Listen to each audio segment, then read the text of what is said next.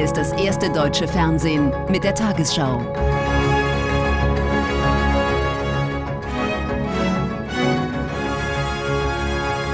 Heute im Studio Konstantin Schreiber.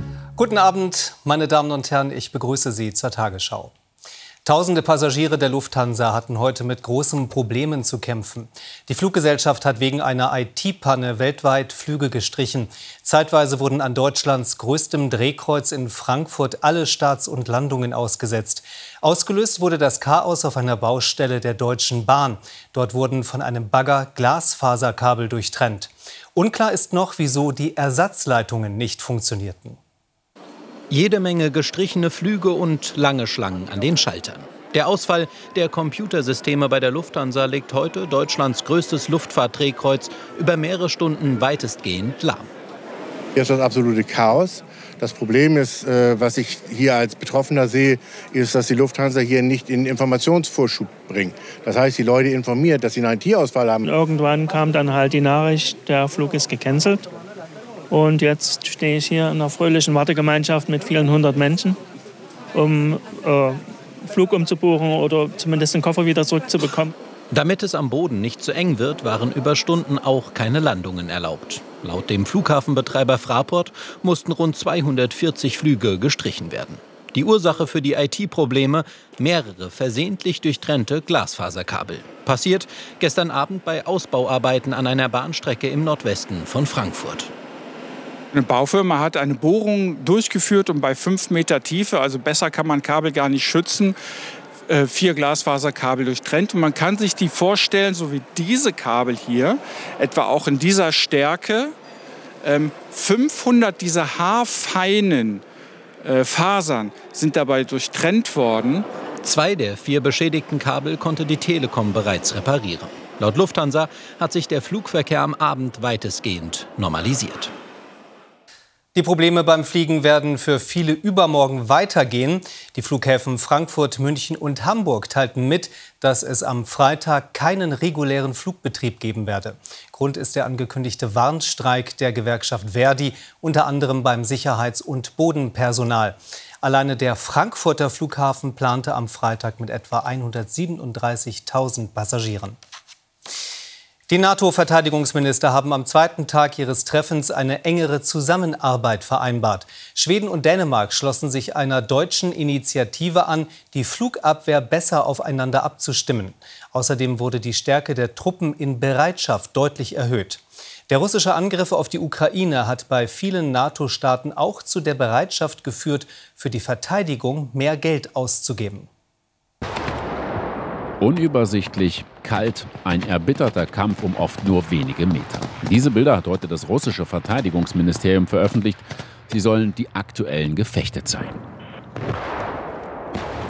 Ich würde das als einen wirklich harten, zermürbenden Abnutzungskampf beschreiben. Mit hohen Verlusten, vor allem auf der russischen Seite. Es gibt keine ausgefeilten Taktiken, sondern nur frontale Angriffe in immer neuen Wellen. Der Krieg erschreckend real direkt vor den Toren der NATO. Darauf will sich das Bündnis neu einstellen, etwa mit 300.000 Soldaten in hoher Einsatzbereitschaft, fast zehnmal so viele wie bisher. Und mit mehr Truppen im Osten des Bündnisses. In der Ukraine sind derzeit 110.000 Quadratkilometer besetzt. Estland hat nur 45.000 Quadratkilometer. Das heißt, wir können es uns nicht leisten, auch nur einen Meter unseres Landes preiszugeben. Zur Neuaufstellung zählt auch mehr Geld für Armeen und Waffen. Deutschland hat das berühmte 2-Prozent-Ziel der NATO nie erreicht, doch heute ganz andere Töne. Sich allein dem 2-Prozent-Ziel annähern zu wollen, wird nicht reichen. Es kann, muss die Basis sein für alles Weitere. Deutschland müsste dafür rechnerisch mindestens 15 Milliarden Euro mehr für Verteidigung ausgeben, jedes Jahr.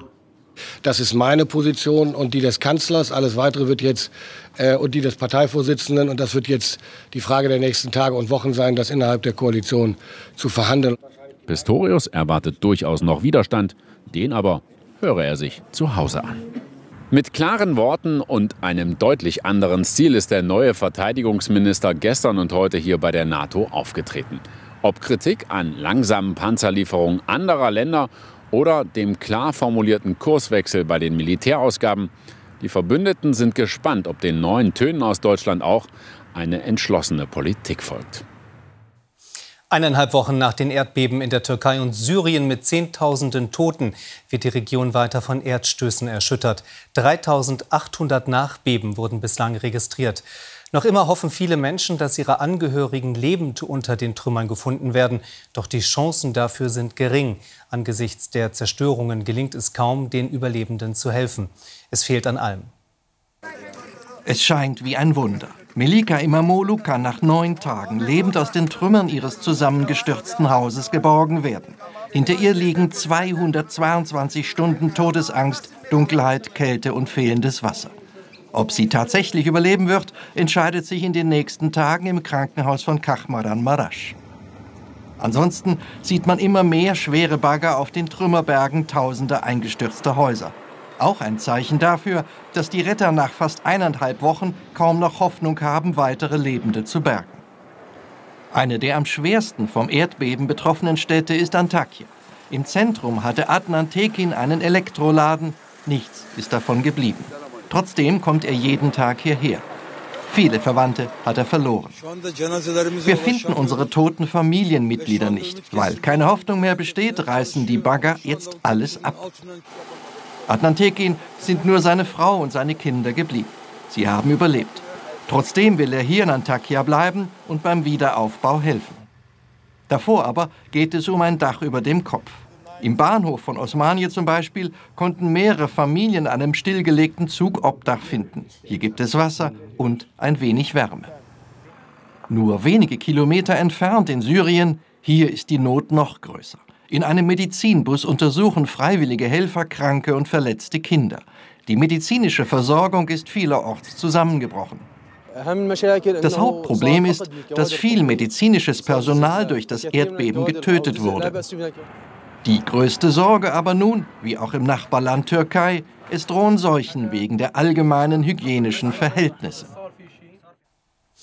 Bundespräsident Steinmeier hat seine Asienreise fortgesetzt. Sie soll dazu beitragen, Deutschland enger mit der Region zu vernetzen. Der nächste Stopp ist Malaysia. Die vergangenen zwei Tage war Steinmeier in Kambodscha. Das Land leidet unter den Folgen eines Bürgerkriegs und Völkermordes in den 70er Jahren, bei dem schätzungsweise 1,7 Millionen Menschen ums Leben kamen. Seit 1985 wird Kambodscha von Ministerpräsident Hun Sen regiert. Grundrechte wie Meinungs- und Pressefreiheit sind massiv eingeschränkt. Korruption dagegen ist sehr ausgeprägt. 2017 wurde die größte Oppositionspartei aufgelöst. Ohne Schutzausrüstung geht es nicht. Der Bundespräsident bei Minenräumern in Kambodscha. Mit deutscher Finanzhilfe wurden hier in den letzten Jahren schon mehr als 18.000 Landminen aus der Bürgerkriegszeit aufgespürt, die immer noch Menschen verstümmeln. Kürzlich hat man in Kambodscha auch Ukrainer trainiert. Frank-Walter Steinmeier unterwegs in einem Land, das noch nie ein deutscher Bundespräsident oder Kanzler offiziell besucht hat. Die Zeitenwende soll auch hier stattfinden. Suche nach neuen Partnern in einer Region, in der bislang China für viele Länder zentraler Geldgeber und Orientierungspunkt ist. Ich glaube, wir müssen uns um Südostasien kümmern. Die Staaten hier, die in dem ASEAN-Bündnis äh, miteinander verknüpft sind, sind immerhin 700 Millionen Menschen insgesamt. Insofern ein Teil der Welt, den wir nicht unterschätzen sollten. Kambodschas Ministerpräsident Hun Sen regiert seit fast vier Jahrzehnten. Autoritär und eng an China orientiert. Aber anders als Peking hat er den russischen Angriff auf die Ukraine klar verurteilt. Opposition, Menschenrechte, Pressefreiheit haben es allerdings schwer. Anfang der Woche hat der Regierungschef erneut ein unabhängiges Nachrichtenmedium sperren lassen. Chan Sukuntea ist eine der Managerinnen. Es wird immer schlimmer hier. Das bedeutet, dass die Menschen in Kambodscha die Wahrheit nicht mehr erfahren können. Treffen mit dem Bundespräsidenten, ein Zeichen der Unterstützung. Mehr jedoch kann er aktuell nicht bieten. Es ist bereits die dritte Reise Steinmeiers nach Asien innerhalb weniger Monate. Und es ist ein schwieriger Spagat, sich auch Ländern anzunähern, mit denen Deutschland politisch wenig verbindet. Gerade in Südostasien will man China aber nicht länger das Feld überlassen. Die nachträgliche Auszählung von Briefwahlstimmen in Berlin ändert nichts an der Reihenfolge der Parteien beim Wahlergebnis. Die SPD bleibt zweitstärkste Kraft knapp vor den Grünen. Nur bei den Direktkandidaten im Bezirk Lichtenberg kann es noch eine Änderung geben. Das wird erst am Montag feststehen. Die Nachauszählung war nötig, weil 466 Wahlbriefe in Lichtenberg durch ein Behördenversehen liegen geblieben waren. Das neue Zukunftszentrum für deutsche Einheit und europäische Transformation kommt nach Halle. Die Stadt setzte sich im ostdeutschen Wettbewerb gegen vier Mitkandidaten durch. Die Eröffnung des Kultur- und Wissenschaftszentrums ist für 2028 geplant. Dort sollen nicht nur die Erfahrungen der Ostdeutschen mit den politischen Umbrüchen der vergangenen 30 Jahre aufgearbeitet werden, sondern auch die Veränderungen bei den Nachbarn in Osteuropa. Bisher häufig im Schatten des nahegelegenen Leipzig. Halle-Saale, eine Stadt, die einige Umbrüche erlebt hat nach der Wende. Nun soll auch er sich wandeln. Der Riebeck-Platz, wie ein Bewerbungsvideo zeigt, vom Verkehrsknotenpunkt zum Zukunftszentrum Deutsche Einheit. Ein Ort zum Austausch und Forschen. Ein Mammutprojekt, von dem man hier viel erwartet dass es einfach spannend wird wahrscheinlich, dass man auch die Geschichte wieder nachvollziehen kann. In dem Zusammenhang werden vielleicht mehr Leute in den Osten kommen, nach Halle kommen und sich selber eine Meinung bilden. Für den Neubau stehen rund 200 Millionen Euro zur Verfügung, plus pro Jahr 40 Millionen Euro an Betriebskosten. Bis zu 200 Arbeitsplätze sollen entstehen. Der Zuschlag für das Zukunftszentrum war hart umkämpft. Vier weitere Standorte in Ostdeutschland hatten sich beworben. Die Entscheidung knapp gegen Frankfurt oder für Halle. Einfach durch eine äh, funktionierende Zivilgesellschaft, also getragen, dass die Leute es wollen. Äh, zum Zweiten exzellente äh, Wissenschaft. Zum Dritten hervorragende Anbindung in den ganzen mitteldeutschen Raum. Sie sind schnell in Berlin, sie sind schnell in Erfurt in 30 Minuten. Womit sich das Forschungszentrum inhaltlich genau beschäftigen wird, offen. Klar ist, Erfahrungen der friedlichen Revolution in der DDR sollen die Forschenden leiten zu, wie es heißt, neuen Zukunftsideen. Die Region ist in äh, besonderer Weise betroffen von Transformationsthemen. Ich nenne da äh, den ganzen Wandel äh, in der Chemie zum Beispiel. Es ist ja kein Projekt, was ausschließlich für Halle und für Sachsen-Anhalt dienen soll, sondern für Ostdeutschland, Gesamtdeutschland, aber auch Europa wirksam sein muss. Eine positive Wirkung, vor allem auf die Wirtschaft in der Region, erwarten Experten. Man kann schon davon ausgehen, dass diese Einrichtung eine bundesweite Strahlkraft entfalten wird. Das wird natürlich dann auch das Image der Stadt verbessern, die Sichtbarkeit. Sichtbar ist vor Ort bisher nur ein Werbebanner. In einem Architekturwettbewerb wird entschieden, wie das Zukunftszentrum aussehen wird, das 2028 hier die Arbeit aufnehmen soll. Skirennfahrer Alexander Schmid hat bei den Weltmeisterschaften in Frankreich Gold im Parallelwettbewerb gewonnen. Es ist die erste Medaille für den deutschen Skiverband bei dieser WM. Endlich ist sie da, die ersehnte WM-Medaille und dann auch noch die goldene. Die Emotionen müssen raus, auch wenn Alexander Schmid eher ein ruhiger Alpinfahrer ist, aber ein sehr schneller. Gestern noch war der Mann aus Fischen im Allgäu im Mixed-Wettbewerb gestürzt, im Parallel-Einzelrennen, aber ist er nicht zu schlagen. Im Finale hat der Österreicher Dominik Raschner keine Chance. Die Erleichterung ist greifbar im deutschen Team. Mehr als eine Woche lang mussten sie auf Edelmetall warten. Es ist die erste WM-Goldmedaille des DSV seit seit zehn Jahren. Und hier noch der Blick auf die Lottozahlen.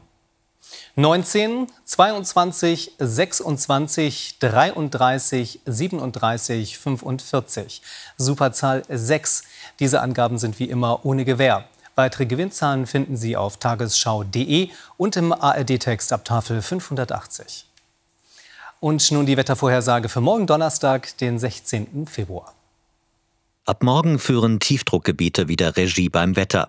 Heute Nacht ist es noch meist locker bewölkt oder klar. Im Verlauf ziehen von der Nordsee her aber dichte Wolken auf, die regional etwas Regen bringen und sich morgen über die nordwestlichen Landesteile bis in die Mitte ausbreiten. Im Süden und Südosten ist es bis zum Abend noch überwiegend freundlich. Heute Nacht im Ruhrgebiet noch 5, im Bayerischen Wald minus 6 Grad. Morgen Höchstwerte von 3 Grad bei längerem Nebel in Niederbayern bis 15 Grad im Breisgau. Am Freitag meist Wolken verhangen, ab und zu Regen, im Norden und im Bergland wird es teilweise stürmisch. Samstag kann es in der Mitte auch länger andauernd regnen. Sonntag im Bergland im Süden und Osten zum Teil Schnee, im Norden und Nordosten freundlicher. Um 22.15 Uhr beschäftigt sich Ingo Zamperoni in den Tagesthemen damit, wie die Reparatur einer Bahnstrecke einen Chaostag bei der Lufthansa auslöste. Und warum Berlin auch die Wiederholungswahl des Abgeordnetenhauses nicht pannenfrei über die Bühne bringen konnte. Ich wünsche Ihnen noch einen schönen Abend.